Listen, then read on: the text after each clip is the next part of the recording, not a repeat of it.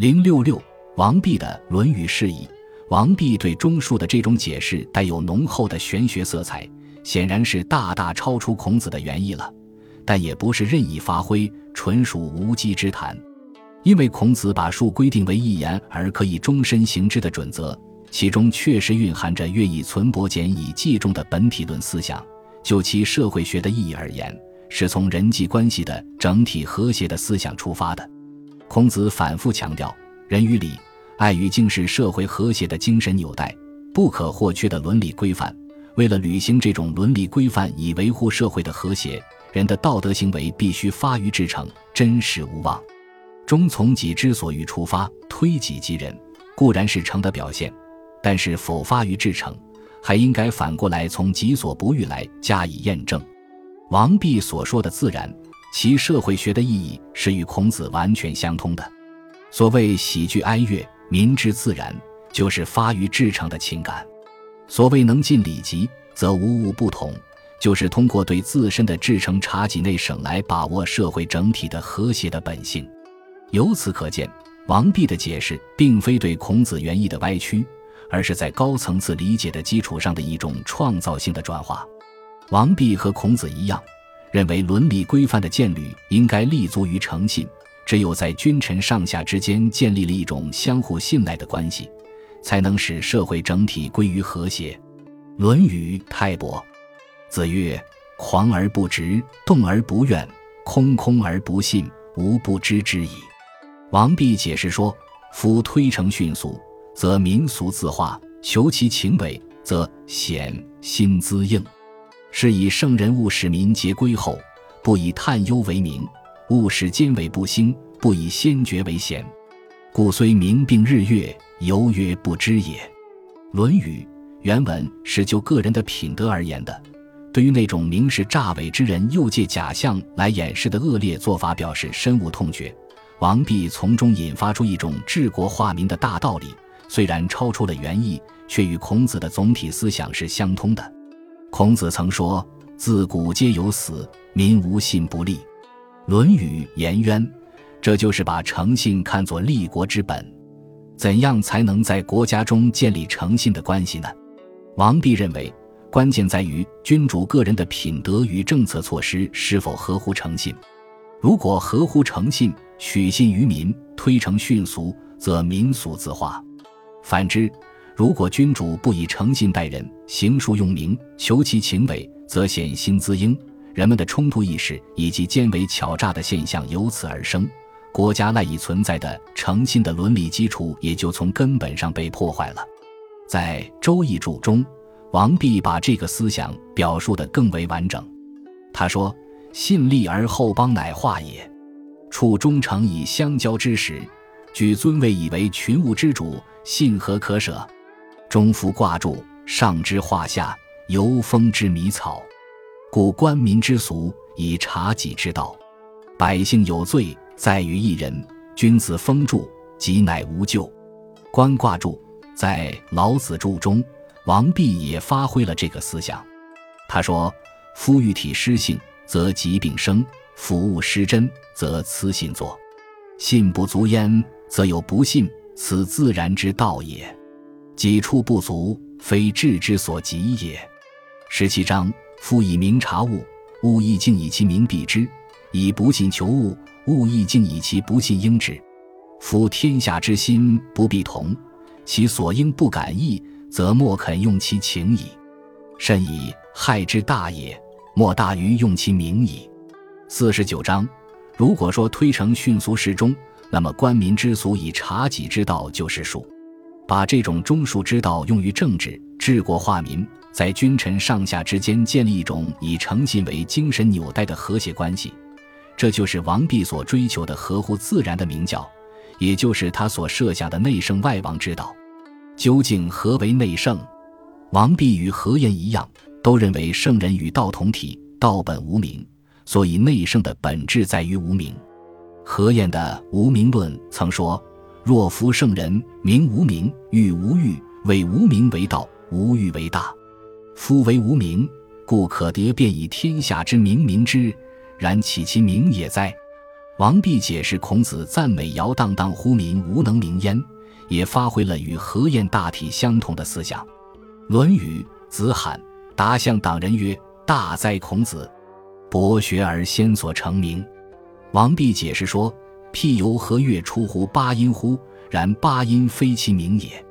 无名之所以高于有名，是因为无名所把握的是本体，有名所把握的是现象。无名的思维模式是无所别析的自然之智，有名的思维模式是书类分析的明察之智。自然之智能够认知包统万物的整体，明察之智则只能认知整体的某些个别的部分。由于本体统律现象。”整体含摄部分，所以无名并不是与有名相排斥，而是统帅含摄一切的有名，而最后归结为无名。这就如同和谐的音乐虽出乎八音，而不能用八音来命名一样。王弼认为，无名也是圣人品德的本质所在。《论语·述而》：“子温而立，威而不猛，恭而安。”王弼解释说：“温者不立，立者不温。”威者必猛，猛者不威；公则不安，安者不公。此对反之常名也。若夫温而能立，威而不猛，恭而能安，斯不可名之理全矣。故治和之调，五味不行；大成之乐，五声不分；中和备至，五才无名也。赵王弼看来，圣人品德与君子君德的本质区别在于圣人无名，而君子有名。无名能把各种对反的品德统一为中和的整体，综合完备，全体浑然；有名则只能局限于对反之一端，各有所偏而不能得道之全。王弼的这个思想与刘绍的人才学是相通的。刘绍在《人物志体别》篇中曾说：“夫中庸之德，其志无名，故贤而不简，淡而不智而不慢，文而不讳，能威能怀，能辩能乐。”变化无方，以达为解。但是，王弼把无名提到本体论的高度进行了论证，其内涵和外延不只是指圣人的品德，主要是指圣人对作为万物之宗的本体的全面的把握。因而，王弼关于何为内圣的探索，不像后世的理学家那样侧重于道德修养方面，在圣贤气象上做文章，而是侧重于揭示其认识论的意义。强调圣人以无为用的高层次的智慧。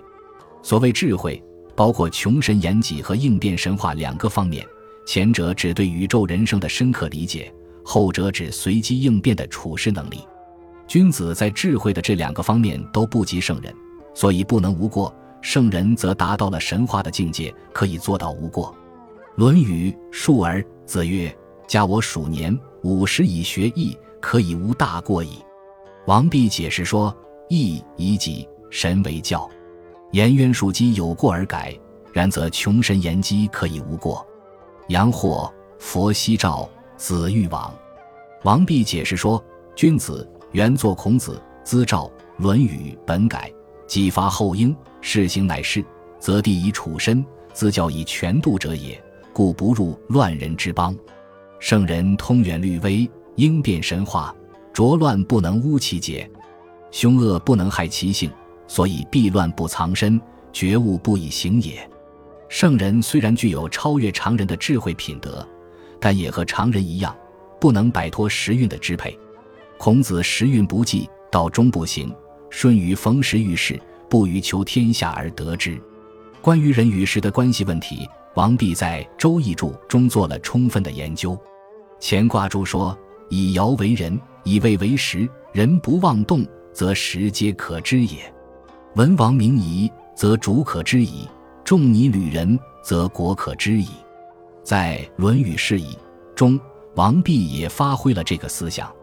比如，他解释五十二知天命说：“天命废星有期，知道终不行也。”解释子见男子，子路不悦说：“孔子不得已而见男子，由文王居里，盖天命之穷灰也。”否太有命，我之所趋不用于世者，乃天命验之，言非人事所免也。解释舜禹之有天下说，逢时遇事，莫如舜禹也。关于何为内圣的问题，何晏曾提出一个著名的论点，以为圣人无喜怒哀乐。这个论点把性与情对立起来，从而也把圣人与常人对立起来，在逻辑上难以说通，与事实也不相符合。王弼与何晏不同，以为圣人貌于仁者神明也，同于仁者五情也。神明貌，故能体充和以通无；五情同，故不能无哀乐以应物。然则圣人之情，应物而无类于物者也。今以其无类，便为不复应物，失之多矣。就何晏的玄学而论，他只知片面地强调本体高于现象，而不善于处理本体与现象的相互连结，因而常常在一些具体问题的论述上捉襟见肘，陷入困境。王弼的玄学则是始终贯穿着一条举本统末的思路，一方面强调本体高于现象，同时致力于探索二者的内在连结，因而关于何为内圣的问题。王弼的看法是比何晏要高明的多了。王弼的这个看法是以他的人性论为理论基础的，《论语·阳货》子曰：“性相近也，习相远也。”王弼解释说：“不性其情，焉能久行其正？此是情之正也。若心好流当失真，此是情之邪也。若以情尽性，故云性其情。情尽性者。”何妨是有欲？若主与谦，故云远也；若欲而不谦，故曰近。但尽性者正，而极性非正；虽极性非正，而能使之正。譬如近火者热，而急火非热；虽急火非热，而能使之热。能使之热者何？气也，热也。能使之正者何？宜也，静也。又知其有浓薄者。孔子曰：“性相近也，若全同也，相近之辞不生；若权异也，相近之词亦不得利。今云近者，有同有异，取其共事。无善无恶则同也，有浓有薄则异也。虽异而未相远，故曰近也。”这是王弼关于人性论最为完整的一段言论，弥足珍贵。照王弼看来，性为本体，情为现象。本体不离现象，故性与情相互连结，二者皆归本于自然。万物以自然为性，人亦以自然为性。此自然之性应感而动，发而为情，喜剧哀乐，民之自然，则人之情亦为自然之情。本体无名，无善无恶，故人所秉之性亦无善无恶。此为圣人与常人之所同。但情则有善恶之分，正邪之别。性其情为正，不性其情为邪。所谓性其情，即以情从理，以理治情，不以求离其本，不以欲于其真，把情感置于理性的支配之下，使二者和谐统一，达到中和的境界。王弼称这种受理性支配陶冶而达到中和境界的情感为情尽性。情尽性则归于正，既归于正，则发而皆众结，虽有寓意无妨。但尽性者正，而极性非正。其所以如此，是因为正乃是一种美德，而美德只有在理性与情感的统一中才能产生。光有理性而无情感，并不能构成美德。虽即性非正，而能使之正，能使之正者何？宜也，静也。这是因为性必发而为情，性者静，情者动，性含藏于内，无善恶之分。情表露于外，因其是否合乎礼仪规范而有正邪之别。如果情虽动而能复归于静，虽表露于外而能合乎礼仪规范，则可使之正。